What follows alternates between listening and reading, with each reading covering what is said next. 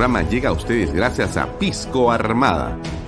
Un pisco de uva quebranta de 44% de volumen y 5 años de guarda. Un verdadero deleite para el paladar más exigente. Cómprelo en bodegarras.com y recuerde, tomar bebidas alcohólicas en exceso es dañino.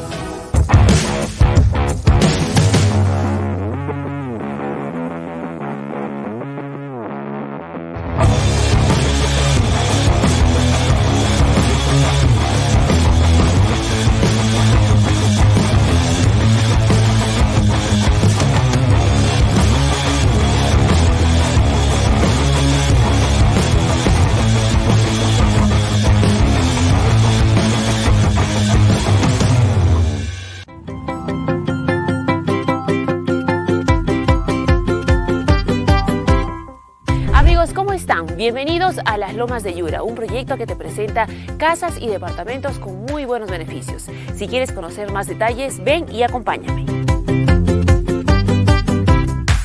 Elba, ¿cómo estás? Cuéntanos las opciones de vivienda que encontramos aquí en Las Lomas de Yura. Hola Lucía, tenemos muchas opciones de vivienda, departamentos desde 85 mil soles con el bono techo propio y para las familias que están buscando casas tenemos las últimas con grandes descuentos, desde 117.500 soles, incluido un descuento del 5% y el bono de nuevo crédito mi vivienda. Los precios son irrepetibles.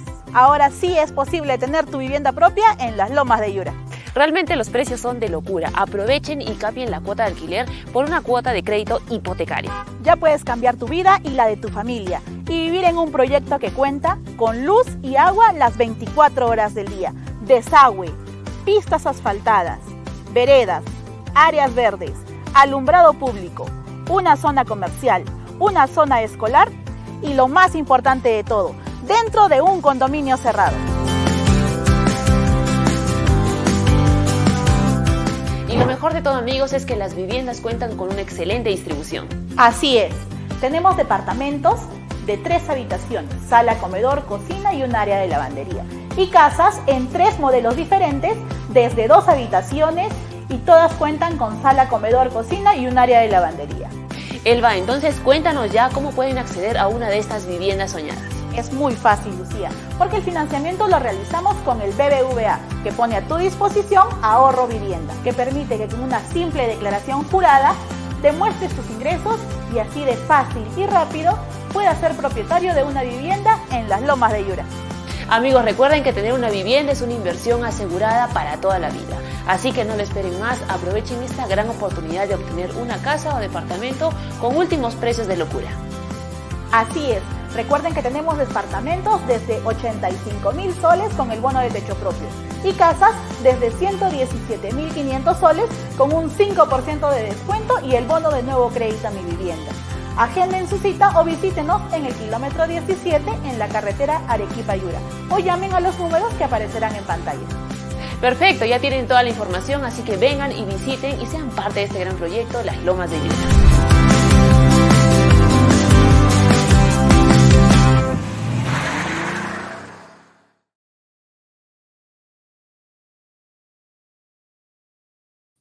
¿Cómo haríamos? Ahí estamos. ¿Qué tal amigos? ¿Cómo están? Muy buenas tardes. Son 6 y 31. Bienvenidos a Bahía Talks por Canal B, el canal del Bicentenario.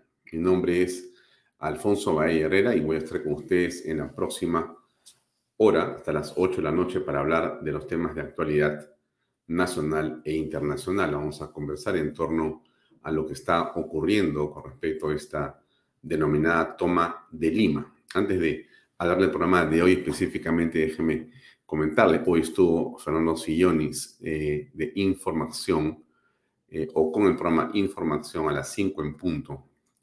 Su acostumbrado información de 5 a 6 por canal de un programa que tiene una gran sintonía y cuyo contenido, cuyo, digamos, rubro es la industria agrícola de exportación que en el Perú tiene un impacto muy, pero muy importante.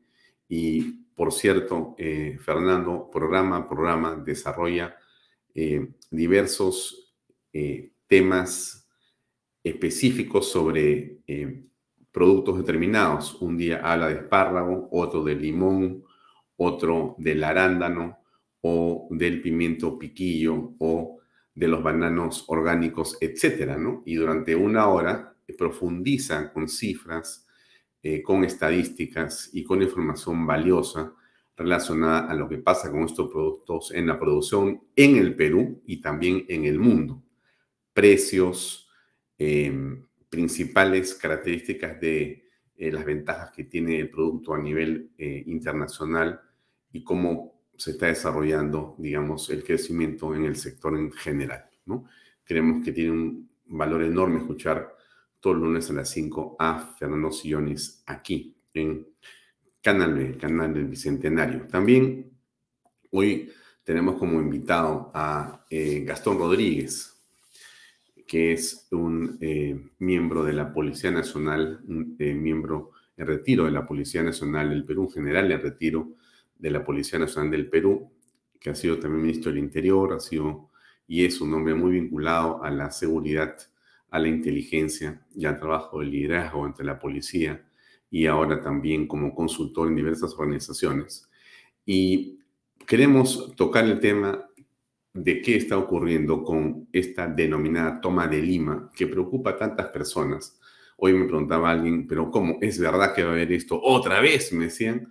Bueno, la verdad es que hay un intento de que se produzca un caos otra vez, pero esta oportunidad, dado lo que, digamos, sabemos y conocemos, también es cierto que existen mayores aprestos, hay mayor organización, hay mayor preocupación, hay más personas involucradas en detener, en eh, ver la forma en que esto no se desborde y no regresemos al punto desastroso de eh, hace cuatro o cinco meses. Existen dispositivos legales, existe, eh, entiendo yo, la coordinación entre diversas autoridades, no solamente del Ejecutivo, sino del Ejecutivo, de la Defensoría del Pueblo, de la Fiscalía, del Poder Judicial, de eh, la Policía Nacional del Perú, de la Fuerza Armada y, por cierto, en el caso de Lima, del municipio de Lima. Creemos que el alcalde Rafael López Aliaga viene a hacer un trabajo estupendo también en ese sector, que es básicamente el de eh, procurar generar eh, la confianza, la tranquilidad y de preservar la autoridad en la ciudad para que no se produzcan desmanes ni destrozos. ¿Esto va a ser sencillo? No. ¿Esto va a implicar que el día jueves el Perú se paraliza? Tampoco. Eh, ¿Esto significa que hay que estar atentos? Sí, significa que hay que estar atentos, ya que básicamente, eh, digamos, contener y responder a esta intentona de desestabilización con más trabajo, con más información y en principio con un rechazo absoluto a todo lo que puede ser violencia. Bueno, de esto vamos a conversar in extenso con eh, Gastón Rodríguez ahora a las 7 eh, y 20 aproximadamente, ¿correcto? Y tenemos hoy día también perfiles con Pepe Mato, que va a estar como invitado Mario Mustafa. Va a ser un programa muy importante, muy interesante. recomiendo no perderse este programa que siempre eh, Pepe Mato logra conseguir entrevistas y conversaciones con personajes, a veces eh, digamos, conocidos, a veces muy poco conocidos, a veces desconocidos, pero en cualquier caso, así sea conocido, lo que logra Pepe es eh, extraerles una conversación muy interesante, eh, amena, de temas definitivamente insospechados. Así que les recomiendo perderse perfiles hoy a las 8 en punto después de Vaya Talks. Antes de continuar con el programa, mi publicidad sobre nuestro Twitter que crece y gracias a usted. Síganos en Twitter, canal BPE, para que pueda conocer las noticias del día. También eh, no olvide de nuestros principales auspiciadores, tanto eh, Pisco Armada, pero también están nuestros amigos arequipeños de gprperú.com con su proyecto Lomas de Yura, a 20 minutos del aeropuerto de la ciudad de Arequipa, usted tiene un estupendo espacio desarrollado ya donde existen casi 300 casas, casi vendidas en su totalidad, quedan muy pocas unidades. Em, que ahora tienen un precio de 117.500 soles. Son las últimas casas que quedan.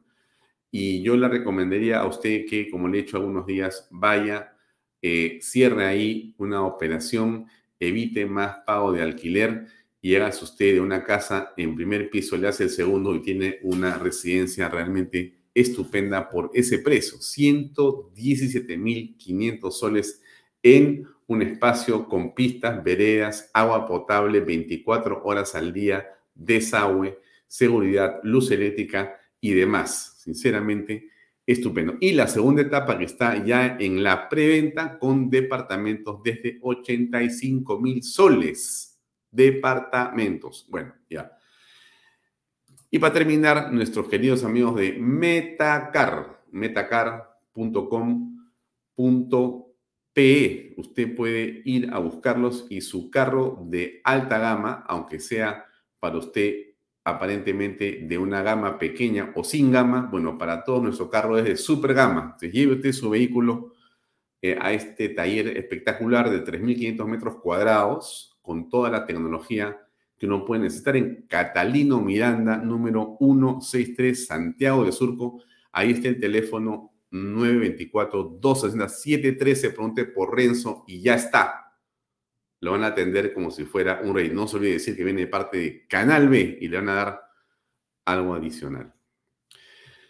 Bueno, a ver, varios temas, varios temas, varios temas, varios temas, varios temas. Eh, vamos a hablar un poco de la encuesta que ha salido sobre Dina Boluarte, pero antes de hablar de la encuesta de Dina Boluarte, eh, yo he estado escuchando el fin de semana a todo este grupo de personas que en realidad se llenan la boca hablando de marchas, hablando del gobierno, hablando de Dina Boluarte, que por cierto en este programa, y creo que en este canal, no es santa de devoción de nadie, ¿no es cierto?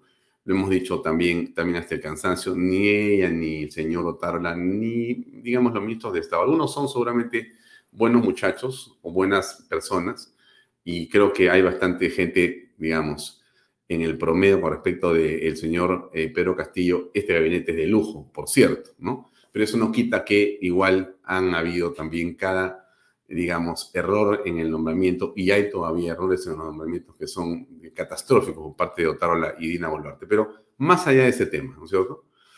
Eh, de lo que se trata aquí no es de hacer el gobierno que me da la gana, ni el gobierno que me gusta necesariamente, sino un gobierno que nos permita poder avanzar en los temas fundamentales que el país requiere. Y creo que eso significa que hay que buscar el justo medio o el medio que permita que el Perú desarrolle. Y el desarrollo implica básicamente inversión, o sea, confianza, inversión, trabajo.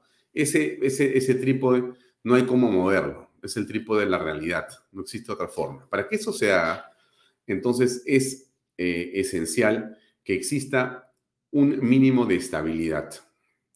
Y ese mínimo de estabilidad implica que las fuerzas sociales diversas en todo el Perú, los partidos políticos, los sindicatos, las eh, asociaciones civiles, los medios de comunicación eh, y todos aquellos que están en la parte, digamos, eh, social o política en el Perú, en la parte civil, ¿no es cierto?, nos dediquemos a impulsar desde el sector que cada uno se encuentre y según lo que pueda hacer las grandes o los grandes temas para resolver los grandes problemas del país. Lo que no se debería hacer, lo que no debe ocurrir, lo que no debe pasar es que estemos enfrascados en luchas eh, que nos lleven más bien a retroceder o a paralizarnos. Ya hemos tenido una métrica de las eh, consecuencias de lo ocurrido eh, durante los desmanes de diciembre, enero y febrero del año pasado y de este año. Y las consecuencias, las cifras, el efecto y el impacto de estos enfrentamientos sobre la economía de la clase media o de la clase popular han sido catastróficos.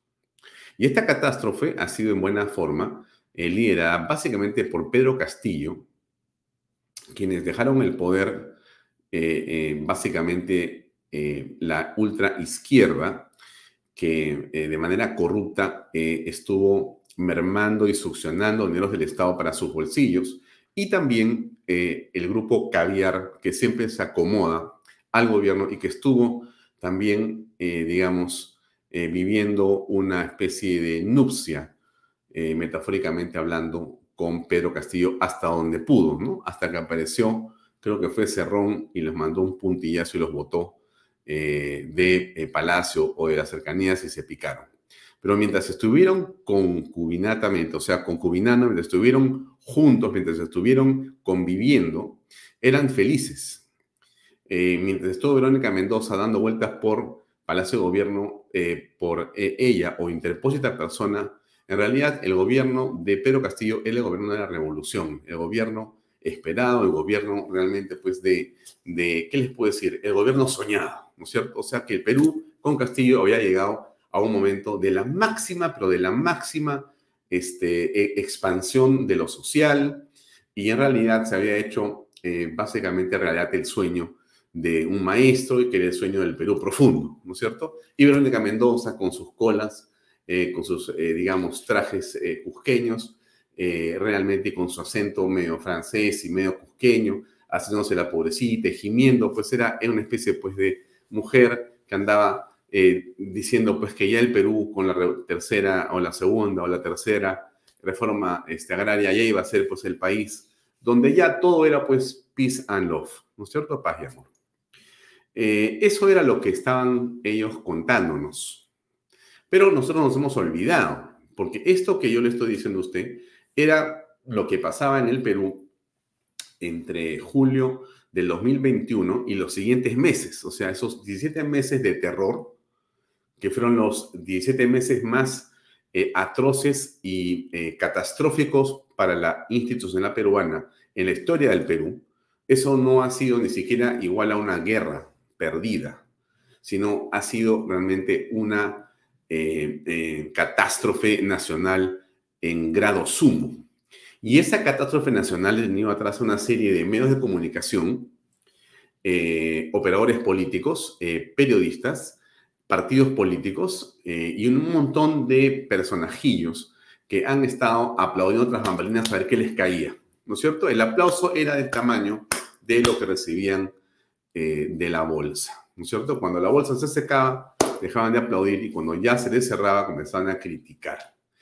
Eso es lo que estamos viendo en este momento. Se suma, se suma, se suma e, e, esta situación eh, que, aparece como políticamente, eh, eh, digamos, lo, que, lo que ha quedado de ese enfrentamiento, tiene un espacio en esta protesta de la toma de Lima. O sea, eso es como un elemento que tenemos ahí presente. El otro elemento que tenemos presente ahí ocurre en el sur o en otras partes del Perú, pero se refleja en el sur a través de la organización de, digamos, grupos eh, eh, que se mueven con dinero del narcotráfico, exactamente, del narcoterrorismo, del narcotráfico de la cocaína, del narcotráfico de la amapola, de la trata de blancas, que es gigantesco en el sur del Perú. En el Perú, en general, es muy grande el tráfico de mujeres y de niños, ¿no?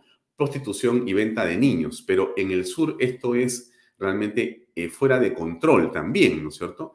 Y por supuesto el contrabando, que es eh, en el sur y en la zona eh, de Tacna, en la zona de Puno, este, en la zona, eh, Juliaca no, pero Puno sobre todo, es, sinceramente una puerta abierta, ¿no? Y, lo que yo le estoy contando a usted claramente no es ninguna noticia, o sea, no le estoy dando una novedad, esto no es nuevo, no le estoy anunciando nada que usted no ya conozca, usted conoce perfectamente, lo estoy resumiendo nada más. A eso ¿no? En opinión de Liendo, se suma esta visión desde afuera, ¿no es cierto? Están mirando los países donde México, eh, eh, Nicaragua, eh, Venezuela, Cuba, Colombia, Bolivia, Brasil, ¿no? Están mirando todos sentados en sus banquitos, mirando el escenario en el Perú, a ver cómo ellos se van a favorecer políticamente de esto.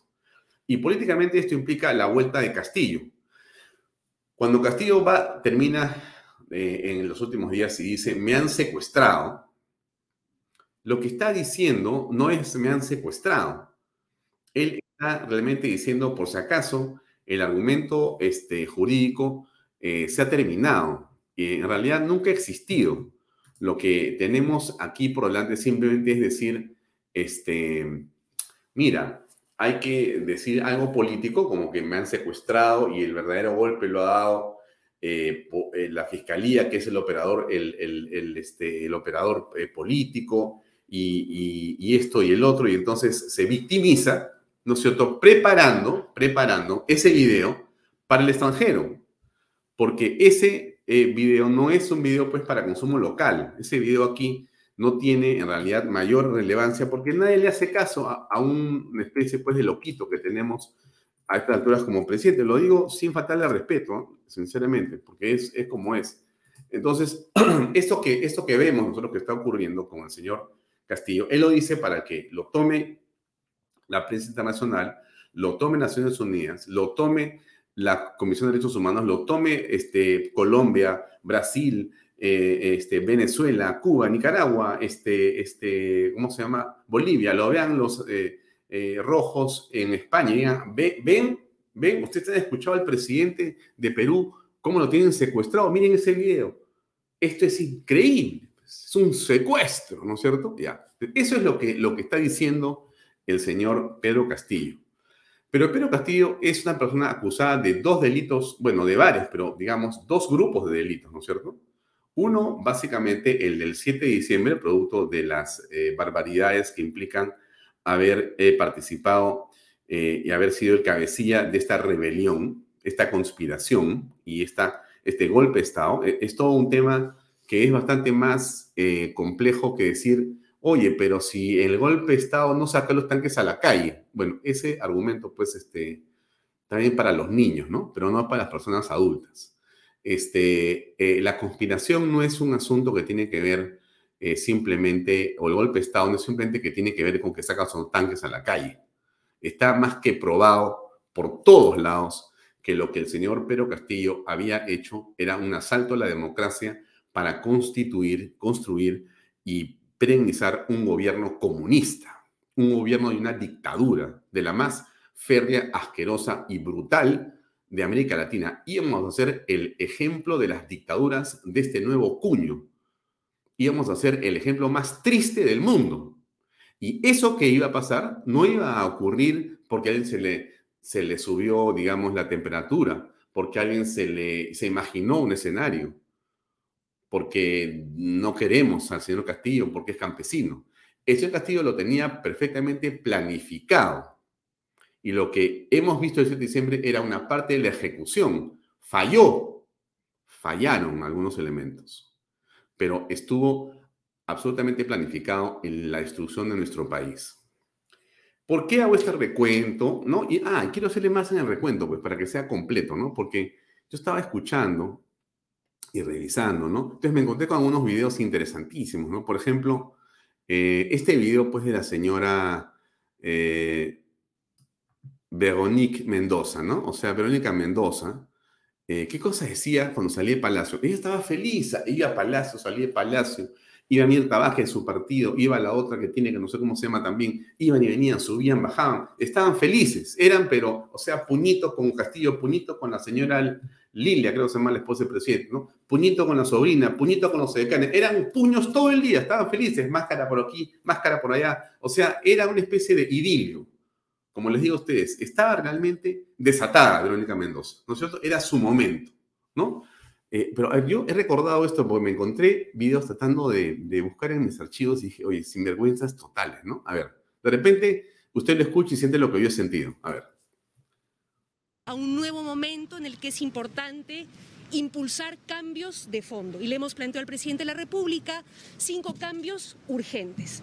Uno de ellos, la reforma tributaria para recaudar más y mejor y poder invertir en salud, en educación. Otro de ellos, la nacionalización del gas, no expropiación, sino nacionalización, que implica poner nuestros recursos al servicio del desarrollo nacional y las familias del Perú. Como tercer cambio, la segunda reforma agraria, que de hecho va a tener su propio lanzamiento este fin de semana, que ya se inicia. En cuarto lugar, la reforma laboral con y para los trabajadores. De hecho, ya se ha tomado la iniciativa de eh, cancelar la suspensión perfecta de labores, ¿no? que afectaba los derechos de los trabajadores. Esperamos que de la misma manera el gobierno cumpla con eh, aplicar la eliminación progresiva del CAS y la negociación colectiva en el Estado, entre otras medidas. Y finalmente, como quinto cambio urgente, la necesidad de reconocer el trabajo de cuidado de las mujeres e impulsar la autonomía económica de las mujeres como una manera de prevenir la violencia. Estos son Cinco cambios en torno a los cuales el gobierno, sabemos, ya ha estado preparando algunas medidas. Creemos que es importante, sin embargo, que se convoque a todas las fuerzas políticas, sociales, sindicales del país para que discutamos en serio y con responsabilidad estos cambios de fondo que son ineludibles a nuestro juicio. Claro, esta mujer pues es una maravilla realmente, ¿no es cierto? Porque esta dama lo que ha venido haciendo es eh, un populismo aberrante. Impresionante realmente. Eh, consistente en decir todas estas eh, cosas que agarran a los desprevenidos, ¿no es cierto? A los jóvenes que tienen 18 años o 20, que están en la universidad, que leen por primera vez un libro de política y dicen, oye, efectivamente, mira, ¿has escuchado los cambios que vienen al Perú? Fantástico Oye, es una maravilla esta señora Mendoza que tiene su colita y tiene sus cuadritos acá en el, ¿no? Y se pone y baila como cusqueñita. Oye, es fantástico, es como yo, me representa. Y mira todo lo que dice, la reforma agraria, la nacionalización de los recursos, la reforma laboral, la autonomía económica para las mujeres. Mira, qué tipa tan inteligente. ¿De dónde ha salido esta maravilla de Palacio, pues amiga del presidente Castillo? Por razón, qué brillante, qué brillante. ¿Qué estaban haciendo en este momento? Estaban robando. En la cara de todos los peruanos con ese discurso, estaban robando. O sea, la señora Verónica Mendoza no escuchaba lo que la prensa hacía, no escuchaba lo que ocurría con eh, las revelaciones de los periodistas en relación a lo que ocurría en Zarratea. Para ella no existía Zarratea, ya había salido Zarratea hace rato, porque esto es 2022. O sea, ya hace rato conocíamos lo que había pasado en Zarratea. Pero ella no sabe, no escucha.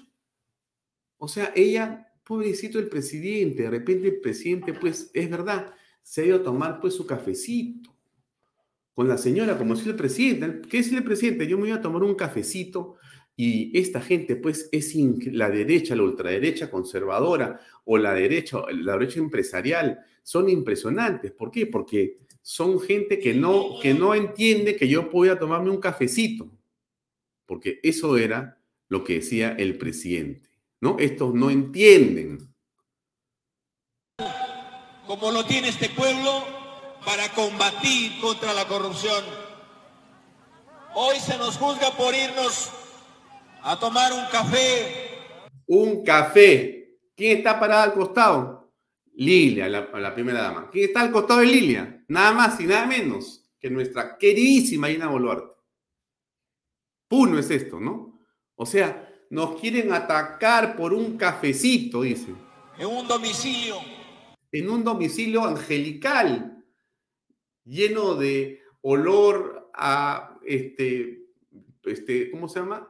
Talco Johnson, lleno de amor y de cariño y globos de amor. Por eso se han molestado. ¿Y en dónde se reunían los expresidentes? Ahí está, ¿dónde? ¿Dónde hacían sus negocios bajo la manga? ¿Dónde se hacían los grandes contratos? ¿En dónde lo hacían? ¿Y por qué conmigo? ¿Y por qué con hombres del pueblo? ¿Por qué no me dejan robar a mí? Si ustedes robaban, ¿por qué no puedo robar yo? O sea, ¿qué tal? O sea, que la chorea es solamente los expresidentes. O sea, solo podía robar este, este, este, este, pero yo, yo no puedo robar. No puede, no es justo, no es justo. ¿Y por qué con un maestro? Un maestro también puede ser ladrón, dice él. ¿Qué es esto? Porque creemos importante decirlos de que así como Puno y Juliaca y el resto del país se merece respeto, voy a luchar.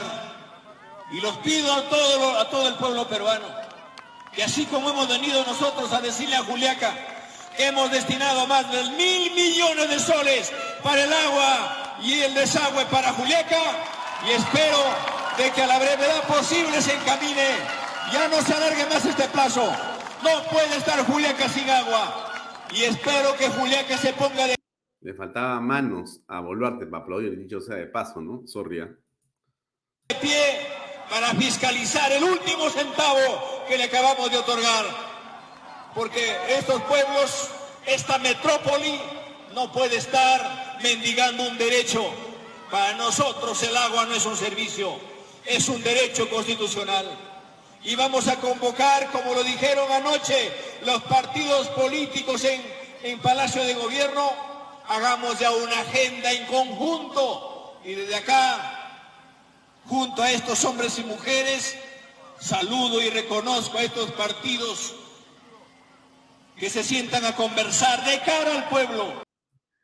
Bueno, este hombre ha mentido de todas las formas que puede. Ahora, yo tengo la impresión, y, a ver, sorry si lo que le voy a decir, vamos a tomarlo con pinza, ¿ya? Pero bueno, déjenme decirlo así. Miren, yo tengo la impresión que hay momentos en los que cuando llega al poder algunas personas, porque esto no es de todo, o sea, no sé, miren, yo siento que el poder como que a ciertas personas les produce una especie de shock emocional, ¿no es cierto? De tal naturaleza que los, por supuesto, los conmueve, los remueve, y me da la impresión que produce dos cosas distintas y dos cosas que pueden ser opuestas. Por un lado, puede sacar, o sea, puede ennoblecer tus sentimientos y hacerte una persona mucho más cercana, eh, eh, auténtica y, y sinceramente a los problemas que puede tener el que menos tiene, y entonces tu trabajo, sinceramente, se vuelve un compromiso político de verdad, sin querer robar, absolutamente auténtico.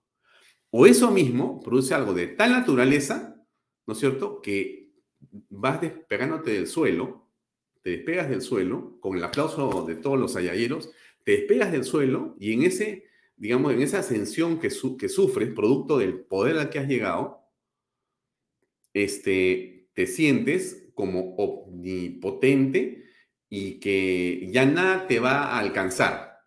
O sea, mira, más allá del bien y del mal, más allá de cualquier cosa, a mí no me pueden tocar de ninguna manera. O sea, yo supero todo.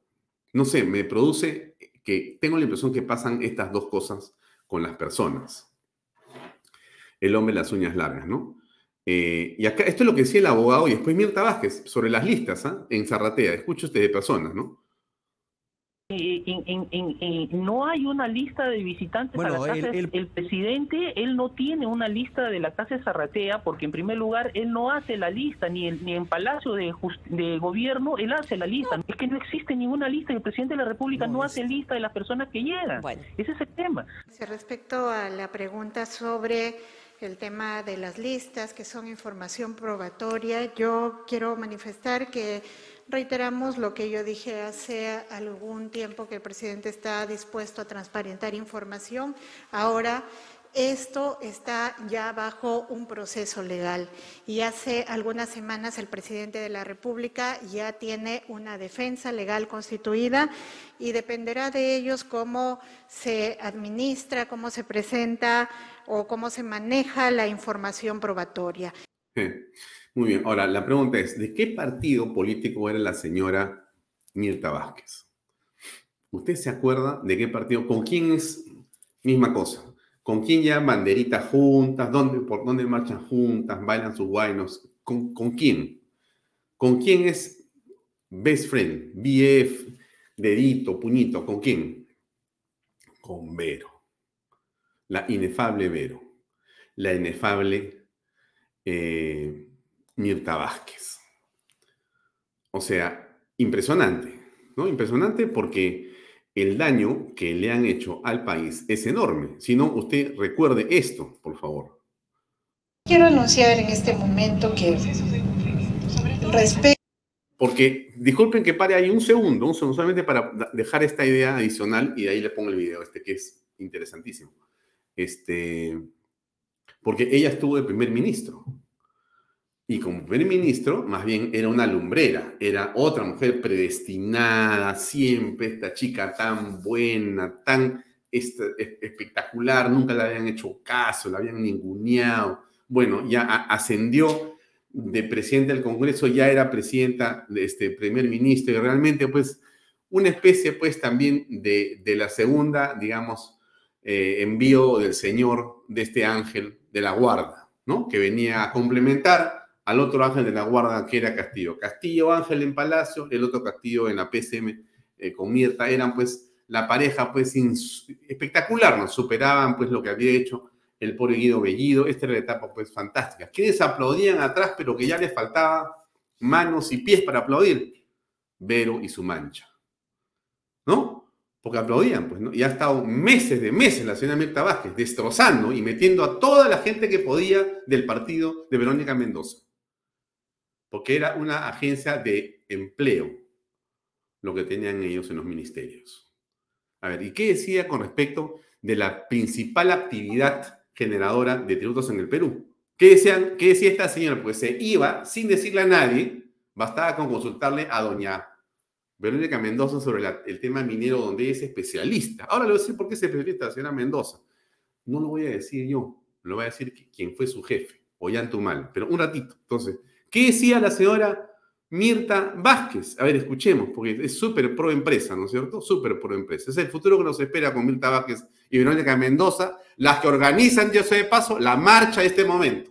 A ver, ¿qué cosa decían? En este momento que respecto a las cuatro mineras que ustedes han ido señalando, no va a haber más ampliación, ninguna ampliación más, ni para proceso de explotación, de exploración, e incluso para cierre de minas.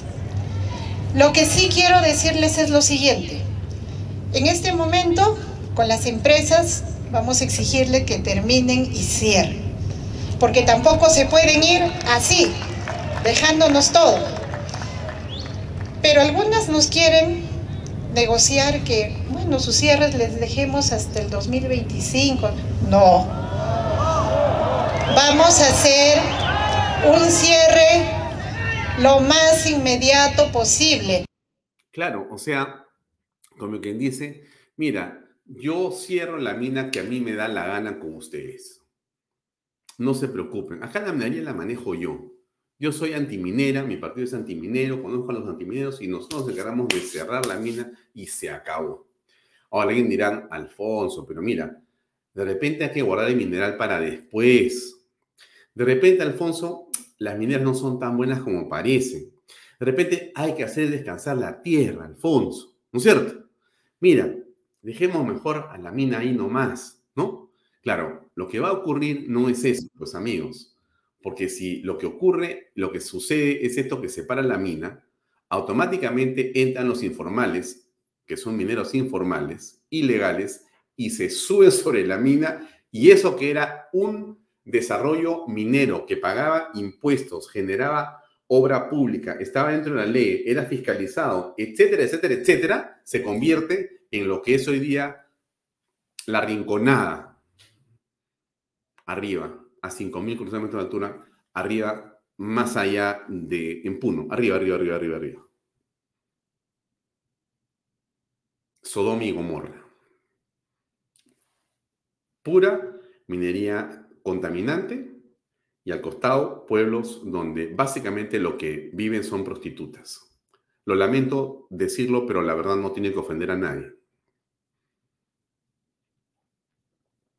Es decir, ese modelo societario es el que, por lo menos, yo estoy seguro que usted que ve este programa y yo, amigo, no queremos para el país. Aborrecemos para el país y lucharemos desde este medio o desde donde podamos hacerlo para que eso no ocurra. Pero esta gente de Verónica Mendoza es realmente de mamey, ¿no? Porque Verónica Mendoza es una mujercita eh, bien especial, bien especial. Es, es una persona eh, que tiene una formación profesional europea. Caviar, completamente caviar. O sea, ella es alguien formada, amiga de Nadine Heredia, porque la conoció en París, este, cuando Ollanta y Nadine, creo que fueron agregados en Francia, ellos solo por el estilo, porque él fue en Corea del Sur y creo que también fue en Francia, eh, Ollanta. Es posible, no tengo la, la, precisión de ese detalle histórico, pero el, el punto es que, en efecto, conocen allá se hacen muy amigos Nadine de Ollanta y de, y de, Verónica Mendoza, tanto que la hacen su secretaria. Y no es malo ser secretario de nadie, absolutamente. Pero ella lo niega. Y sobre todo lo niega porque su firma estaba en esas famosas agendas que en algún momento negó de todas las formas la señora Heredia y que terminó aceptando su existencia y que comprometen de muchas maneras los casos que están en investigación en la Fiscalía y que podrían terminar con la prisión de la ex primera dama y el ex presidente Ollantumala. Y que, por cierto, arrastrarían a una investigación abierta pero no concluida a la señora Verónica Mendoza. Investigación que no entendemos, sinceramente, por qué se ha detenido. Porque había que hacer ahí peritajes que inclusive estaban hechos ya, que publicó Perú 21 en su momento y que salieron en la campaña y que se mostró las pruebas de que sí eran su letra y que decía que no tenía ni idea ¿no es cierto? Ahora, ¿qué decía sobre ese tema y algo más de la minería? Que es al que, punto que quería llegar. Ollantumala, en esa campaña donde la señora Mendoza decía que no, que ella prácticamente ni conocía a los Humala. A ver. Luego de que usted ayer considerara que ella era una malagradecida y que además un poco la responsabilizara por lo que pasó en su momento en Espinar, ella hoy día ha considerado que cómo es posible que ocho años después usted diga algo así respecto además a los escritos en la agenda de la señora Nadine Heredia y además ha señalado que eso no es verdad, que ella no ha sido responsable del tema de Espinar y que, eh, bueno, un poco ha dicho que está desesperado de repente por tener atención en esta campaña electoral, ya que las encuestas no lo favorecen mucho. Bueno, la verdad no, es, no, es, un poco de responsabilidad. Ella ha sido la responsable del caso de Espinar y eso ha sido público. No es que, que he guardado silencio, silencio ocho años la responsabilidad ha sido clara. en ese momento, eh, la PCM a través de la Oficina de Resolución de Conflictos estaba manejando, estaba administrando el conflicto en la zona de Espinar, Cusco, y había, el Ministerio de Salud había emitido un informe que decía claramente que, había que, no, era, no se podía definir eh, cuál era el origen de la mineralización del agua. Y esta señora, la señora eh, Verónica Mendoza, hace un documento tomando conclusiones que no, que no tienen ninguna, ningún respaldo científico y de frente echa la culpa a la empresa y además habla de que esa combinación de minerales mataba, mataba a los animales, lo cual obviamente generó toda una alarma y generó toda la convulsión que llevó con, la, pérdida de vida de dos ciudadanos. Interrumpir esto porque es muy importante. La señora Verónica Mendoza como política, desde mi punto de vista, es eh, alguien que dice las verdades a medias. Y cuando ella dijo la verdad a medias de lo que pasó en Espinar, justamente con esa información a la que se refiere el presidente o expresidente Ollantumala, lo que hizo fue asusar, como asusa a ella. E ese asusamiento, esa ah, forma de exacerbar los ánimos a partir de medias verdades, a poblaciones que pueden lamentablemente no comprender completamente lo que estaba ocurriendo, provocó estampidas, violencia, ataques y defensas. En la defensa del orden se produjeron muertes, que por supuesto la señora Mendoza desapareció, se evaporó. Entonces, a la señora Mendoza habría que regalarle de tanto en tanto la palabra espinar, como ejemplo de su eh, tremenda voluntad para hablar de la minería. Porque, claro, ella agarra y dice claramente, sí, tenemos que ver la nacionalización de los recursos renovables, dice. Como en Espinar, mintiendo. Eso, eso es pues lo que hace la señora Mendoza, desde mi punto de vista.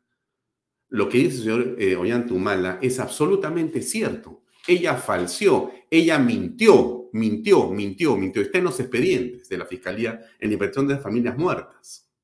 Pero acá viene la parte interesante, a la que se refiere Antumala, con la que termina esta partecita. Escuche usted. Creo. A ver. Eh, déjeme sacar el video y déjeme poner el video otra vez. Creo que el enemigo nos ha este, tomado y no quiere que este video salga. Vamos a hacer la prueba. Vamos a ver. Bueno, olvidemos el videito, pero lo que quiero decirle a usted es que esto es el talante, ¿no? Hace algunos, hace algunos este, días, eh, Fernando Rospigliosi, ex ministro del Interior, eh, dijo algo en relación a lo que ha venido sosteniendo eh, la señora Mirta Vázquez con respecto a la marcha que viene, ¿correcto? A ver. Cuando fue presidenta del Consejo de Ministros, incitaba a la violencia, incitaba a la toma de minas, justamente cuando habían eh, asaltado y quemado varias minas en la Sierra Central y Sur del país, viajó a esa zona para apoyar a aquellos eh, violentistas que destruían las minas y a decirles que iban a quedar impunes. Ahora que ya no está en el poder, sigue haciendo lo mismo y sigue incitando a que continúen las protestas violentas. Tiene la desfachatez de decir que han sido pacíficas, ya sabemos que no es así. Mm. Eh, por supuesto, pero no es solamente es Mirta, ¿no? Sino Verónica Mendoza también está metida en el tema básicamente de la desestabilización, ¿no? Porque ¿cómo es, no? O sea, ellos han estado en un gobierno corrupto.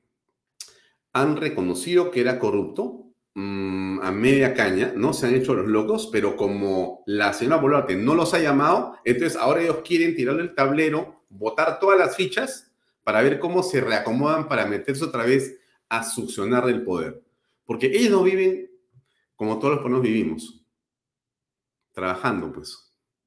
O sea, porque los peruanos sabemos trabajar.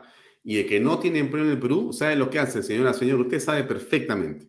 Se lo crea porque si hay un lugar donde haya autoempleo en el Perú, lamentablemente eso no es lo mejor, pero es lo que somos y sabemos hacer los, los peruanos, es en nuestro país. Aquí la gente se hace sus frejoles, se crea su chamba. Somos así, porque si no nos morimos de hambre. Te tienes que crearte, tengo que hacerme mi canal, porque si no voy a esperar que me contraten, no me van a contratar. Mejor hago mi canal y termino pudiendo sobrevivir yo y un montón de familias que llevamos de este medio. Entonces, somos gente creativa dispuesta a crear, a crear valor. De cero creas valor. La señora eh, Mirta Vázquez, la señora Verónica Mendoza y demás no crean valor.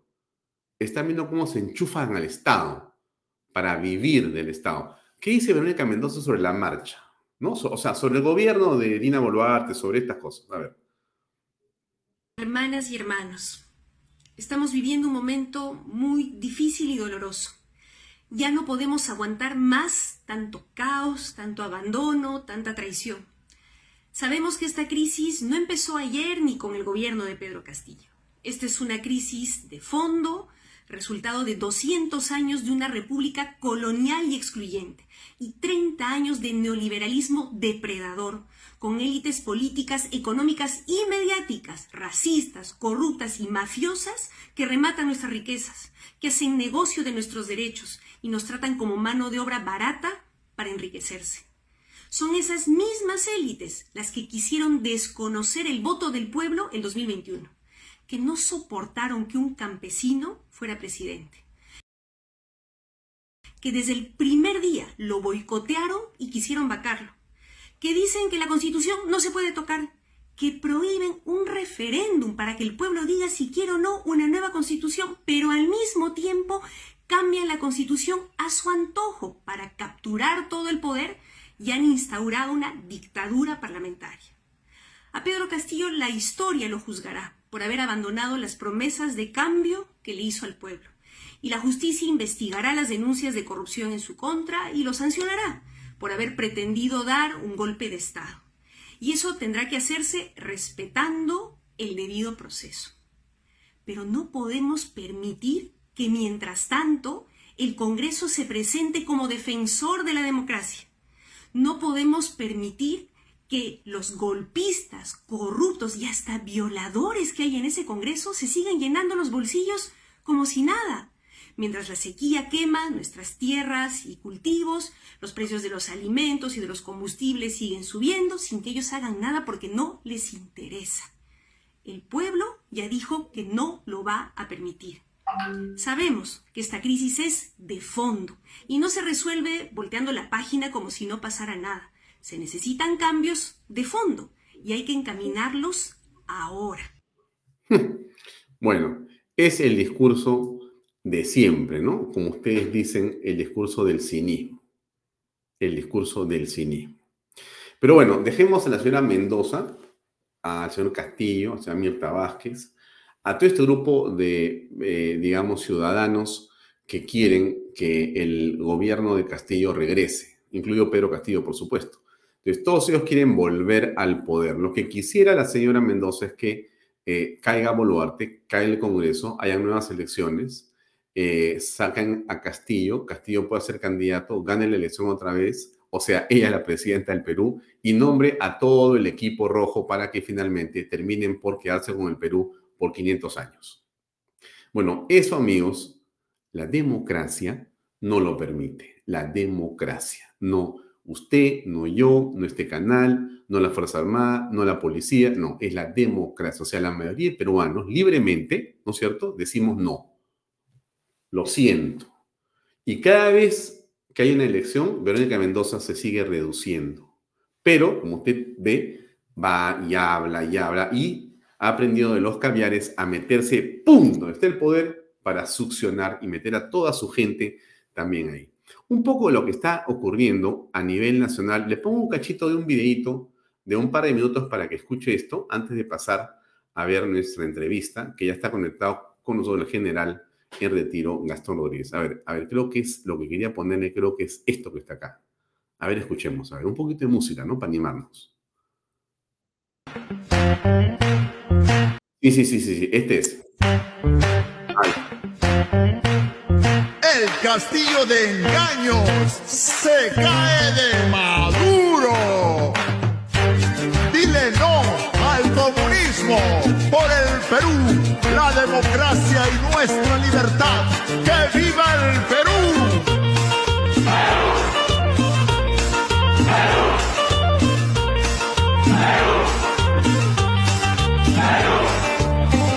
construyendo juntos caminos de amor y de esperanza, sin odios ni rencores. El Perú está ante todo. Lloro por quererte, por salvarte del comunismo.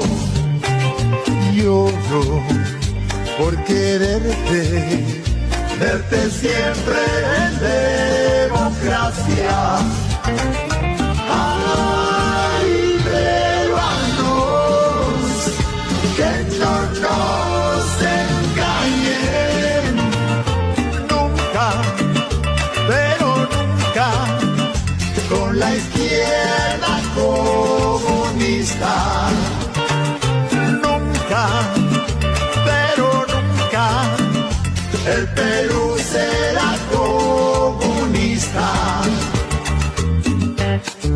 Porque queremos un Perú con libertad, sin comunismo, sin opresiones ni expropiaciones.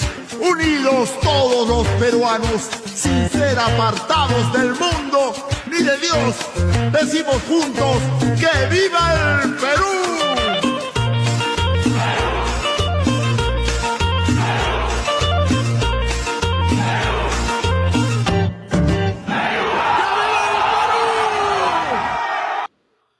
Muy bien. Entonces, ¿qué tenemos que hacer? ¿Qué tenemos que hacer? ¿Cuál es el deber de todo peruano trabajador el día 19 de julio? ¿Qué tenemos que hacer? Ir a trabajar. Tranquilidad, paz, informarse, estar conectados con Canal B. Vamos a estar de las 9 de la mañana conectados acá, transmitiendo en vivo lo que está pasando en el país y en las ciudades, sobre todo en Lima, para tratar de eh, darnos los ánimos suficientes para pasar esto que quieren hacer, porque quieren tomar Lima. O sea, usted no dude que hay un plan para desestabilizar, desestabilizar pero lo más, digamos, ruin de estos miserables subversivos y de los caviares y los izquierdistas y los medios que apoyan a esta gente es que están buscando muertos. No les importa si son jóvenes, si son niños, si son ancianos. No les importa si son policías o miembros de la Fuerza Armada, les importan los muertos. Y eso, amigos, es increíblemente, eh, digamos, peligroso. Entonces, lo que tenemos que hacer los peruanos es estar unidos e informados para evitar que estas lacras pretendan arrinconar a la mayoría absoluta del pueblo peruano que quiere trabajar. Insisto, nadie está de acuerdo solamente con el de Dina Boluarte. Yo tampoco estoy de acuerdo con Dina Estoy parte, soy parte de los 80% que no la quiere la Boluarte. Eso tiene nada que ver, pero nada que ver con tirar piedras a la policía, con romper propiedad público-privada, con querer destruir con bombas molotov, con cerrar vías de acceso, con enviar, evitar que pasen ambulancias, con quemar patrulleros. ¿Qué es esto? O sea, eso es lo inaceptable. Boluarte tendrá que hacer las cosas como tendrá que hacerlas y después la justicia se encargará de ello y, y dotarle a los demás. En su momento, como fuere que sea. Para eso está la ley. Y ella es la presidenta y deberá llegar, como dice la carta mana, hasta el 26, amigos. Ni un día antes, ni un día después. Pero lo demás y la revuelta que busca el cabaraje en este momento es una absoluta irresponsabilidad, porque no lleva a nada, sino a sacar a Castillo y que a toda esta recua de sinvergüenzas corruptos vuelvan al poder. Bien, lo dejo ahí. Vamos con el invitado que está con nosotros. Gastón, gracias por acompañarnos. Muy buenas noches. ¿Cómo estás? Buenas noches, Alfonso. Un saludo cordial para ti y para todos los televidentes que están viendo tu programa. Eh, bueno, muy grato tenerte, como siempre, en este programa, eh, Gastón. Gracias por tener tiempo de escucharnos y de, poder contestar algunas interrogantes que tiene el público. Eh, tú has sido ministro del Interior y, por lo tanto, pero además eres un miembro de la Policía Nacional en retiro has tenido las máximas, digamos, eh, cargos en esa institución, sabes qué es lo que puede estar sintiendo la policía en este momento. Quisiéramos saber un poco eso para comenzar. ¿Cómo aprecias lo que ocurre con esa institución a esta hora? Estamos a tres días o algunas horas de lo que parece ser una escalada eh, que intenta ser violentista. Nadie piensa que tendrá éxito, pero podría ocurrir. ¿Cómo eh, o qué sabes tú de lo que está pasando con la institución de la Policía Nacional? Gracias. Mira, antes de entrar de lleno a tu pregunta, quisiera aprovechar los últimos minutos eh, que estabas pasando antes de ingresar yo. Por supuesto. con el tema de Verónica Mendoza, ¿no? Una recalcitrante y conocida dirigente que todo el tiempo ha llevado agua para su molino. Ella es justamente una de las principales responsables del tema de Espinar, como lo, has presentado en tu programa. Aparte que hay que hacerle recordar que ella eh, formó o hizo una alianza con el gobierno de Castillo. Salió levantándole la mano y haciendo la señal de la B de la victoria.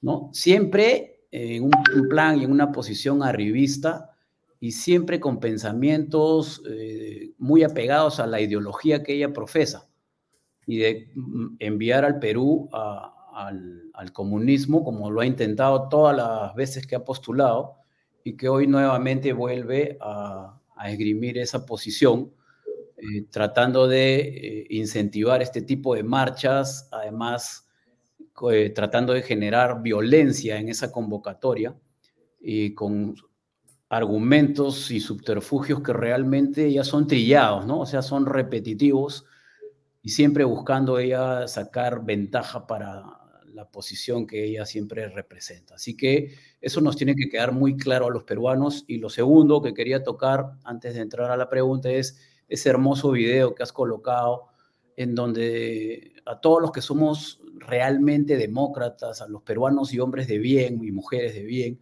se nos pone pues la piel de gallina, como veía yo ahí en, esos reportajes y en esos comentarios de tu público televidente, ¿no? Viva el Perú, claro que viva, y ver en su máxima expresión toda esa belleza que tiene eh, Cusco, en donde tuve la suerte de ser jefe de región, Arequipa, en donde también presté servicios, y en donde su gente pues es sumamente colaboradora, es una gente muy buena, muy, muy este, proclive a, a, ser dadivosa, a tener espíritu altruista, y sin embargo estas huestes del terror, como bien se ha señalado, tratan de engañar a las personas para poder sobre una tierra prometida que, ni ellos se la creen, eh, hacerlos participar de este tipo de marchas y enviarlos adelante cual carne de cañón para generar violencia y conseguir sus muertos y luego enjuiciar a los estados, enjuiciar a los comandos policiales, a las fuerzas del orden, en lo que es una vorágine de lo mismo. Mm. Y aquí lo importante, Alfonso, es que el pueblo peruano ya tiene que darse cuenta de que estos grupos de poder, estas eh, caviares, ¿no? Eh, siempre están buscando la mejor oportunidad para conseguir sus objetivos. Eh, ya sucedió en el Perú, esta vez la prensa, entre comillas, está tratando de dar una información, cierto sector de la prensa, me refiero a los mermeleros, ¿no? Está tratando de dar una información, digamos, centrada, entre comillas, repito, ¿no? Pero cuando no le conviene una situación, también se tira al cuello del gobernante de turno y entonces genera una mayor polarización, una desinformación y sucede en la misma situación, la violencia extrema. Cuando esto pasa, las cámaras de esos medios de comunicación se colocan al lado de los manifestantes, sin interesar la violencia, sin interesar si son barras bravas, sin interesarles nada, solamente para graficar el accionar de la policía. Y encienden sus cámaras cuando la policía, después de haber verbalizado, después de haber entrado en términos de eh, control de contacto con el ciudadano, y recién en el tercer o cuarto nivel esgrimir el uso de la fuerza de acuerdo al manual y al reglamento que tiene la Policía Nacional, entonces encienden sus cámaras y le dan al televidente, le informan lo que ellos quieren que el televidente vea. Y entonces el televidente se genera una opinión y luego empatan su, transmisión, ¿no? O la, concatenan con qué? Con sus ONG que están listitas para comenzar las denuncias. Entonces, el pueblo peruano tiene que decirle basta también a este tipo de andamiajes. Eso es importantísimo. Y ahora sí, para contestar tu pregunta, pero antes, antes, antes, antes, porque has comentado el tema de Verónica, que me parece muy importante eh, no soltarlo tan rápido todavía, porque en efecto esa foto que has hecho referencia es la foto que muestra claramente la responsabilidad o la corresponsabilidad de la señora Verónica Mendoza en el gobierno del señor Pedro Castillo.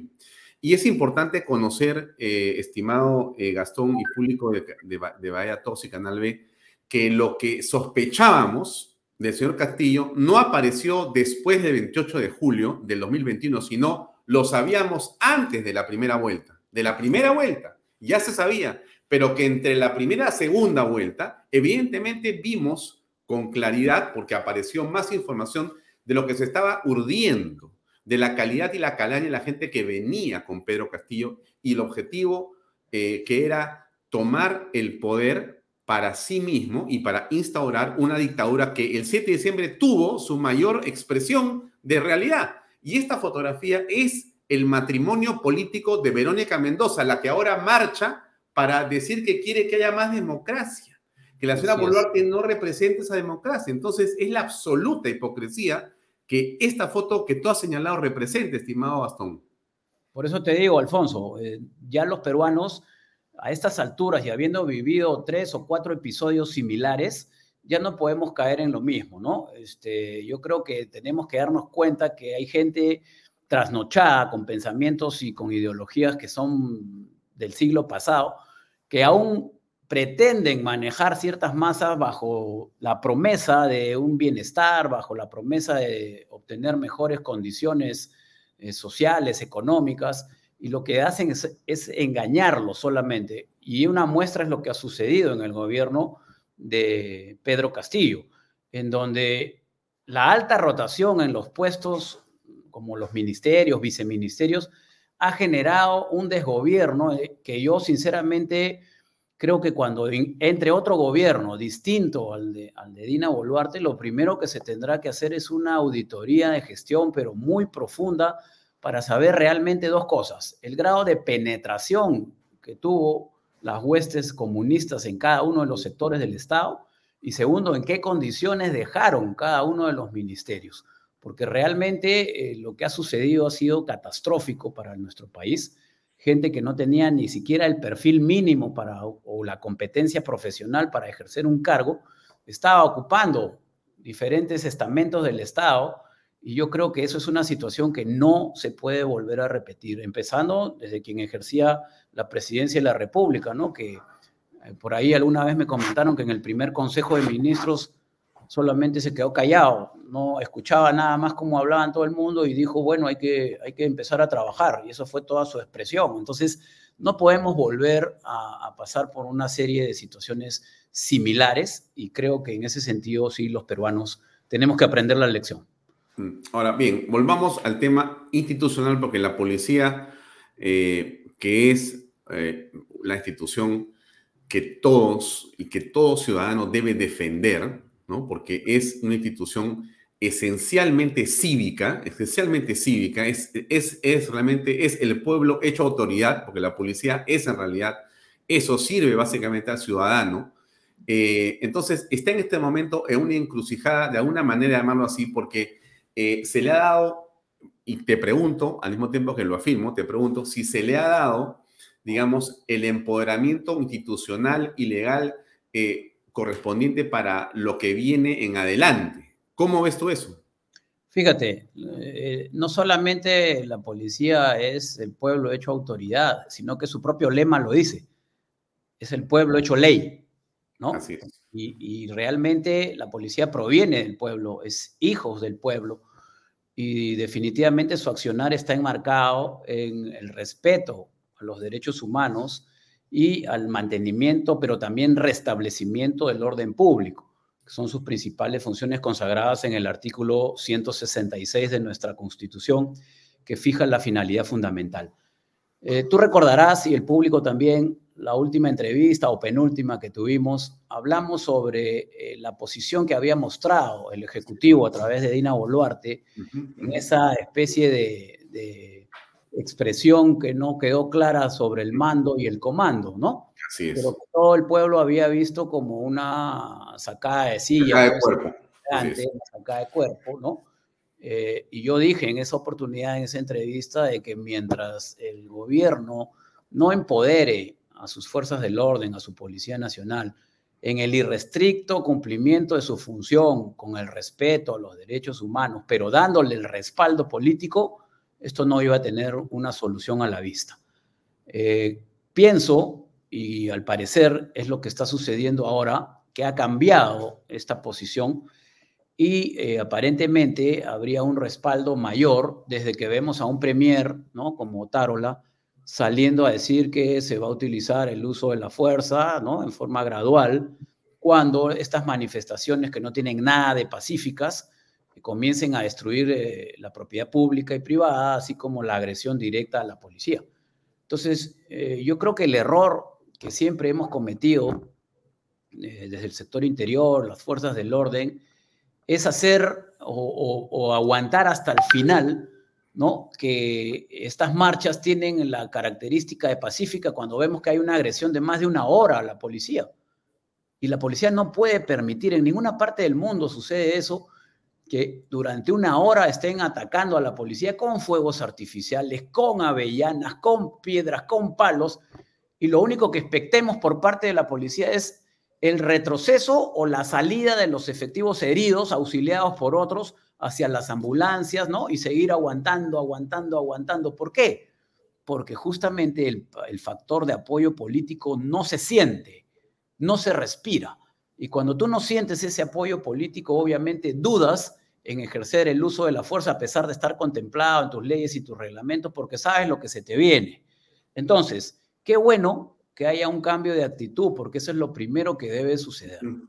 Yo creo que frente a estas manifestaciones, al primer instante que dejen de ser pacíficas, al primer instante que salgan de lo que es el, recorrido, el que se haya autorizado, aunque creo que no tienen ninguna autorización esta vez, pero a la primera, las fuerzas del orden, la Policía Nacional debe actuar capturando a todos esos encapuchados, a todos esos con palos, con ondas, que desnaturalizan la protesta y que, como tú bien lo has mencionado, están tras la consecución de heridos graves o de muertos, ¿no es cierto? Entonces, la policía tiene que actuar. Hay un antes, un durante y un después, pero creo que en esta oportunidad el antes va a ser muy importante.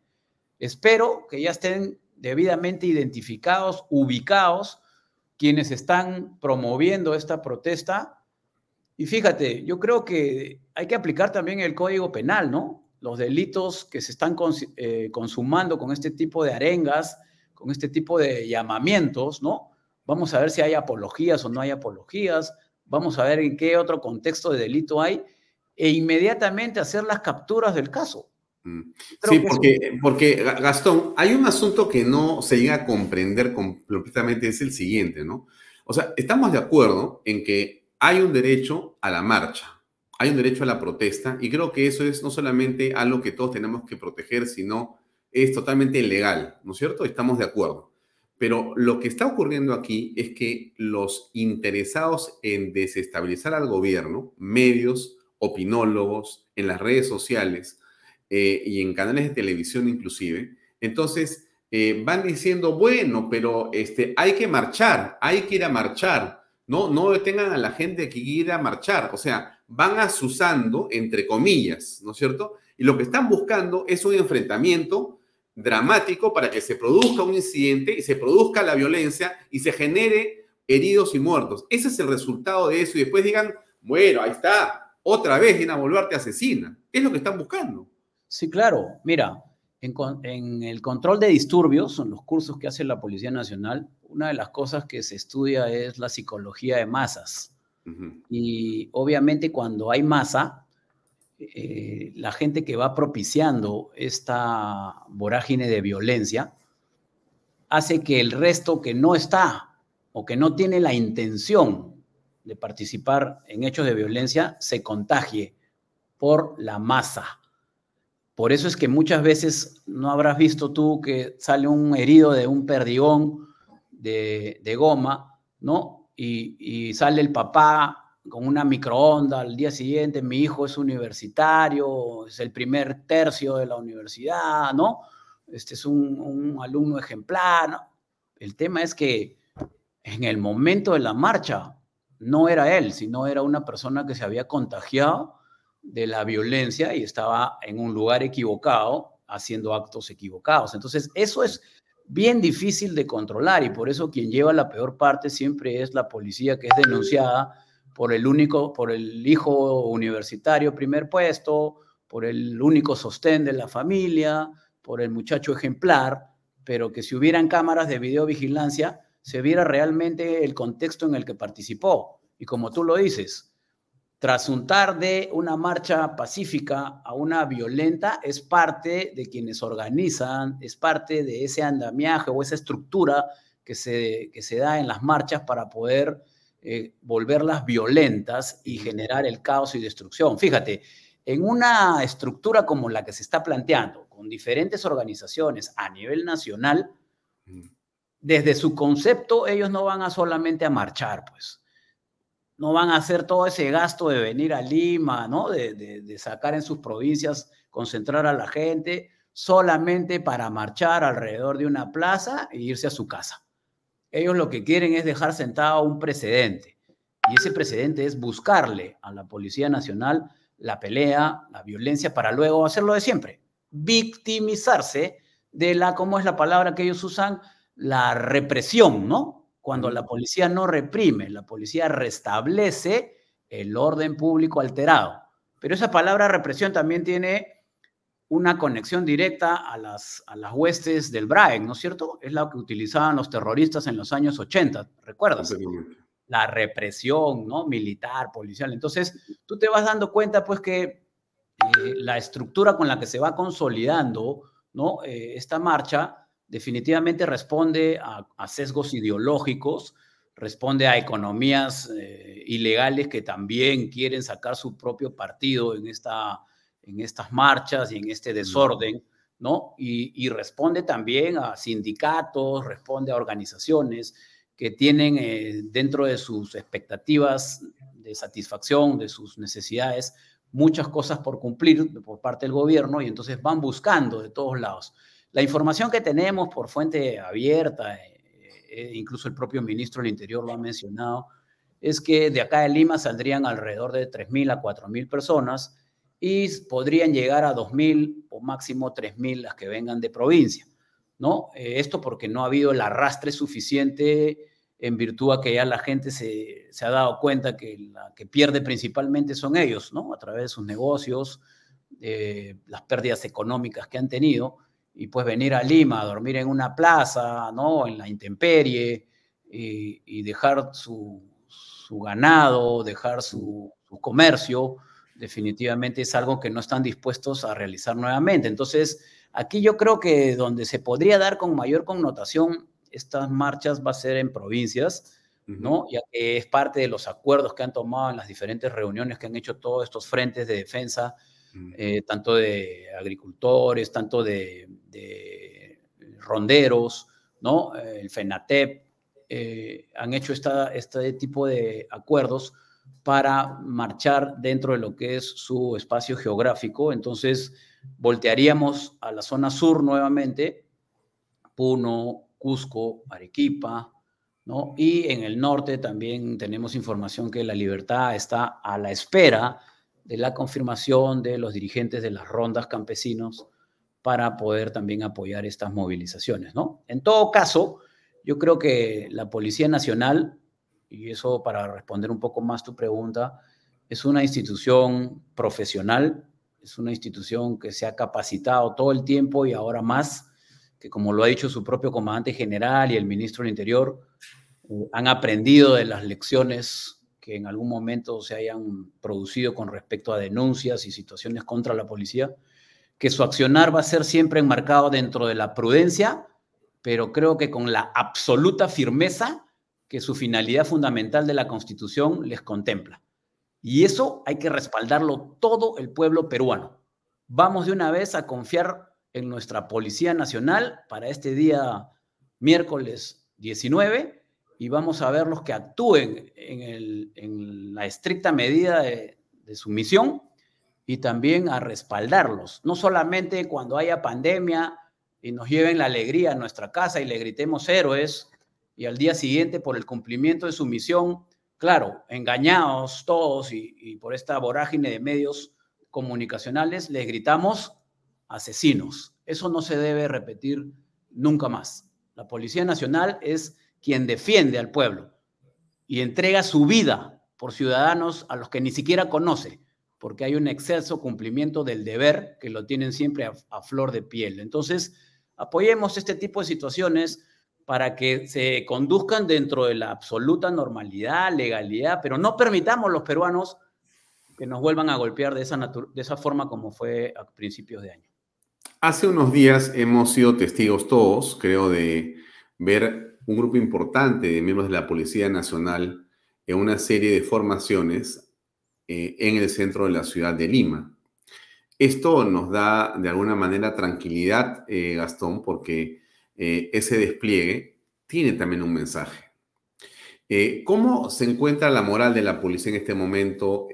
me refiero a que van a poder utilizar sus armas de reglamento para defenderse de los ataques arteros si se producen bombas molotov u otro tipo de artefactos eh, que pueden ser letales para ellos? A ver, fíjate, la moral de la policía siempre tiene que estar alta porque la labor que cumple es diaria. No hay tiempo para bajar la moral o para subirla. Sí se afectan cuando, por ejemplo, vemos el fenómeno de la puerta giratoria con los delincuentes, ¿no? En donde el policía corretea, dispara, pone en riesgo su integridad física y el delincuente a las seis horas, ocho horas está de nuevo en la calle, ¿no? Ahí se afecta un poco, pero el policía no se arredra ante ninguna adversidad, porque la fuerza moral es inusitada y eso lo inculcan desde las escuelas de formación. Entonces, lo importante es que la policía utilice las armas que por ley le corresponden utilizar frente a situaciones de esta naturaleza. Ese desplazamiento que estamos viendo en imágenes es un principio estratégico. Se llama o se denomina el principio de masificación de fuerzas, donde tú pones toda la carne al asador para mandar justamente ese mensaje subliminal, ¿no? El centro de Lima, eh, yo creo que va a ser eh, intangible totalmente, no van a poder entrar ahí y definitivamente eh, se tendrá que hacer un acompañamiento cuando luego de no poder entrar quieran desfogar su ira o su violencia en algún otro distrito aledaño. Entonces, la policía para eso también tiene todo un compartimentaje, toda una estructura operacional que implica acciones de inteligencia, que implica acciones por aire, por tierra y que definitivamente están destinadas todas a salvaguardar la integridad de todos los peruanos de bien, de todos los que queremos ese día trabajar y que queremos que nuestros hijos vayan al colegio y que queremos un país cada día mejor. Ya basta de este tipo de situaciones. Hmm. Habían dicho que eso de estar eh, colocando tanquetas en los ingresos de la ciudad era contraproducente, era una falta de respeto, era eh, una ridiculez, una tontería, una majadería y que ese que había ordenado eso no había leído la constitución, que no podían prohibirle a ninguna persona ingresar a la ciudad de Lima. ¿Qué piensas al respecto de esa declaración? No, sé quién es el que ha opinado eso, pero yo más bien le diría, si es abogado o algo, que revise tanto su código penal como la constitución porque una de las facultades que tiene la policía es control de identidad. Y el control de identidad, la forma como lo haga la policía, no está diseñada en ningún sitio. Así que si lo hace con una tanqueta o con un policía parado a pie, es la misma función. Y eso está eh, específicamente ligado al tema de el mensaje que se quiera enviar. Pero el control de identidad, mientras sea el mismo de solicitarle un DNI, de pasarlo por pantalla a una persona y ver si tiene antecedentes requisitorios o no, es un procedimiento que está establecido en la Constitución. Así que me gustaría decirle a esa persona que lea bien la Constitución, sobre todo los reglamentos y las leyes que a la policía la facultan para ejercer el control de identidad a cualquier ciudadano. Hmm. Bien, por otro lado está la provincia, Gastón, que necesariamente podría no tener la atención que tiene la capital, ¿no? Eh, aquí en la ciudad de Lima se ha producido una coordinación que nos parece muy plausible, muy atendible, y, hay que reconocer el esfuerzo del alcalde de Lima, eh, junto con eh, el Ministerio del Interior y la autoridad en general, para preservar el orden en la capital creo que la capital en general, eh, más allá de que se pueda generar bloqueos en la carretera central norte o sur por horas, eh, creo que la capital estará resguardada, o sea, Plaza San Martín, Plaza de Armas, Paseo de los Héroes Navales y demás, más o menos se tendrá un control policial mm, que creo que es estricto, ¿no es cierto? O sea, que la capital no será eh, como de repente ocurrió en diciembre del 2000. 22, cuando ocurren eh, el golpe de Estado y los días siguientes, donde todavía el gobierno tenía una enorme, digamos, inestabilidad y estaba recién como a ciegas tratando de organizarse. Creo que ahora está más cuajado, ¿correcto? Así es. Sí, eh, fíjate, el tema que tú me, preguntas sobre provincias es importante también tocarlo. Eh, la Policía Nacional tiene como una de sus principales direcciones a la Dirección Nacional de Operaciones Especiales, la DINOES. Y ese personal, de acuerdo a la apreciación de inteligencia con la que cuenta el comando, eh, va, va, siendo desplazado a los lugares donde podrían tener mayor connotación los hechos de violencia o donde se presuma de que las manifestaciones puedan tener mayor impacto.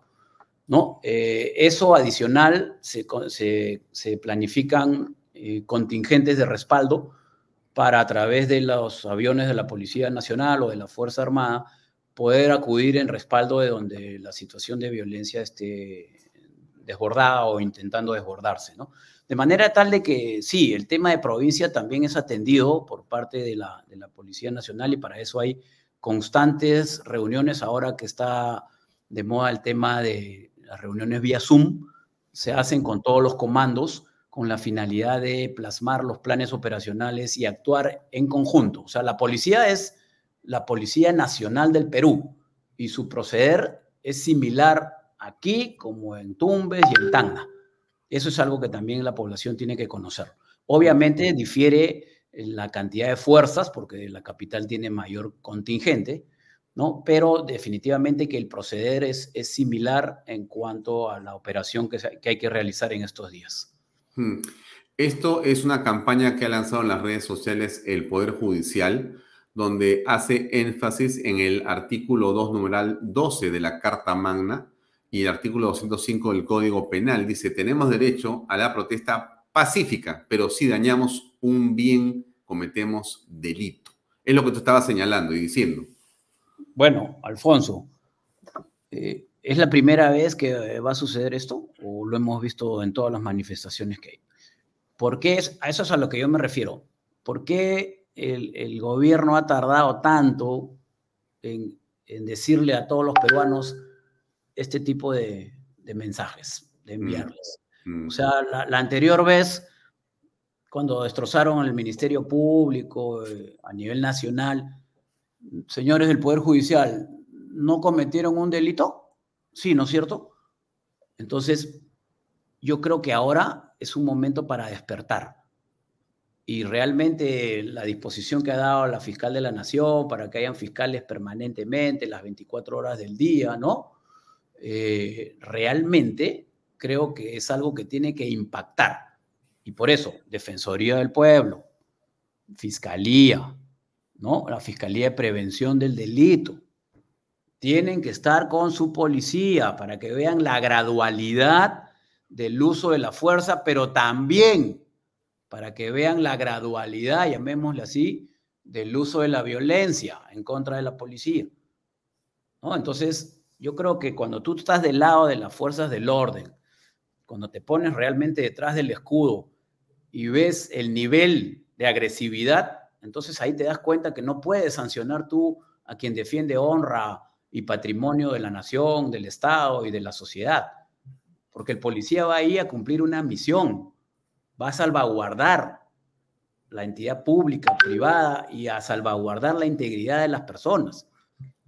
Y al final terminan agredidos, hospitalizados y, nadie los va a ver, nadie les dice nada, ¿no? Solamente se preocupan que hubieron cuatro heridos este, de los manifestantes y entonces comienzan lo de siempre, la carta de de la ONG de, Human Rights, ¿no? La otra de, los derechos humanos, que solamente se enfocan a el tema de los violentistas, porque esos no son protestantes, son violentistas. Y a eso ya nos tienen acostumbrados también.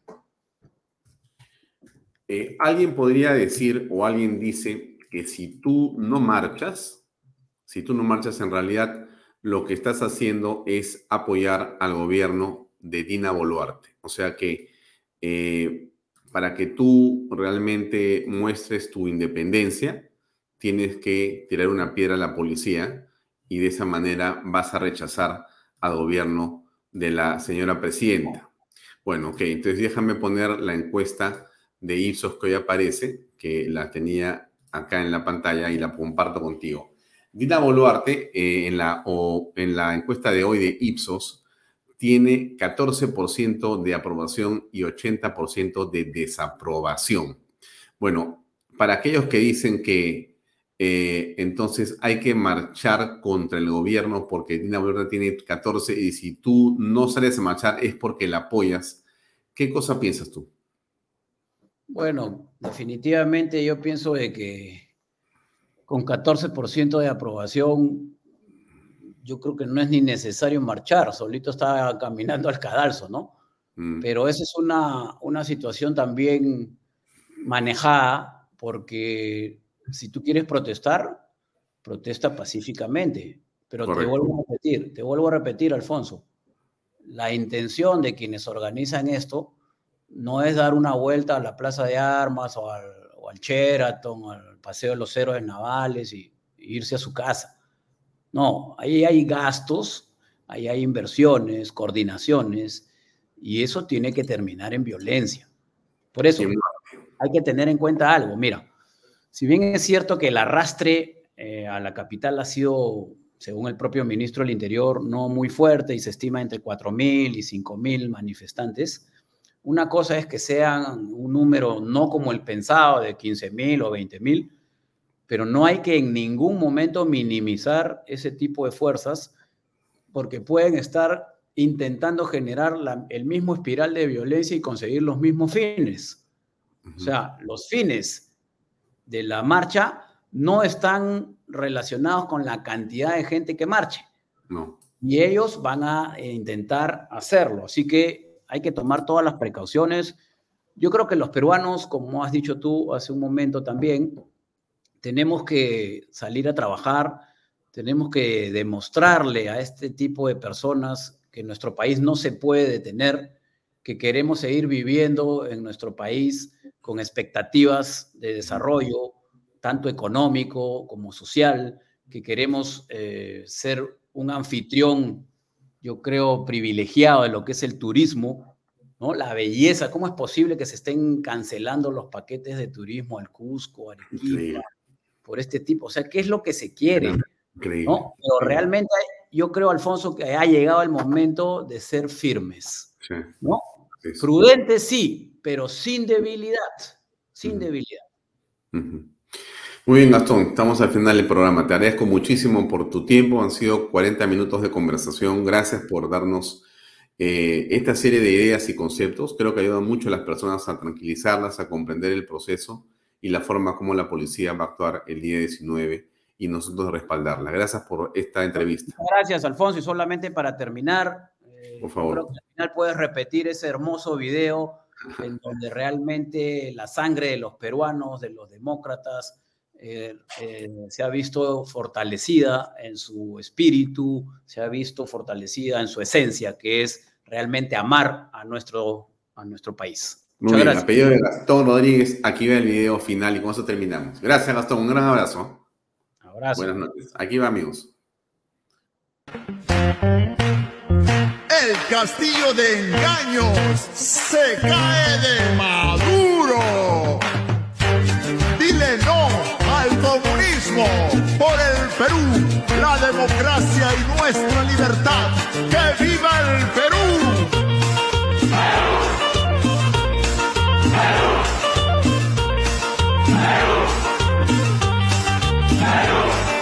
Vamos construyendo juntos caminos de amor y de esperanza, sin odios ni rencores. El Perú está ante todo.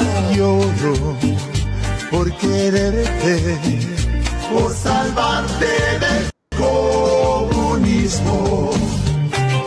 Lloro por quererte, verte siempre en democracia.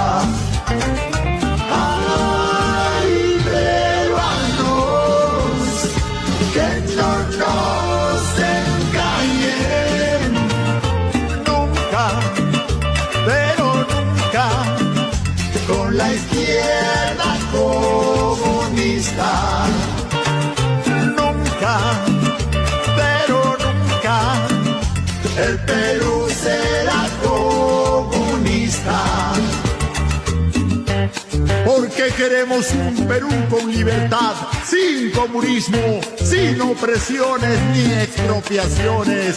Unidos todos los peruanos, sin ser apartados del mundo ni de Dios. Decimos juntos que viva el Perú.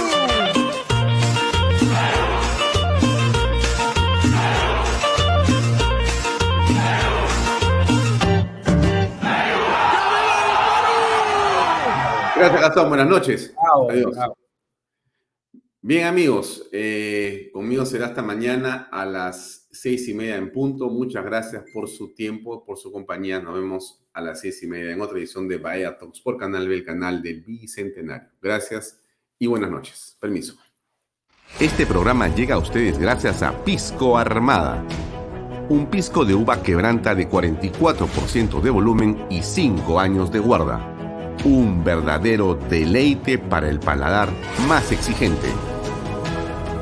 Cómprelo en bodegarras.com y recuerde, tomar bebidas alcohólicas en exceso es dañino.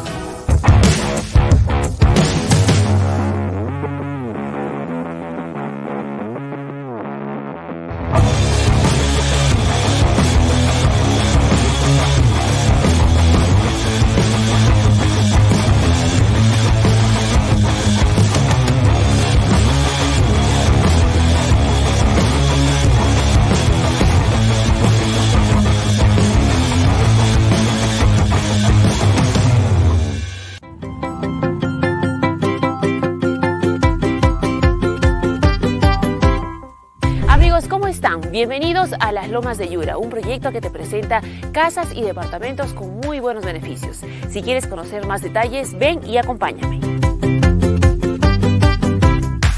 Elba, ¿cómo estás? Cuéntanos las opciones de vivienda que encontramos aquí en Las Lomas de Yura. Hola Lucía, tenemos muchas opciones de vivienda, departamentos desde 85 mil soles con el bono techo propio y para las familias que están buscando casas tenemos las últimas con grandes descuentos, desde 117.500 soles, incluido un descuento del 5% y el bono de nuevo crédito a mi vivienda. Los precios son irrepetibles.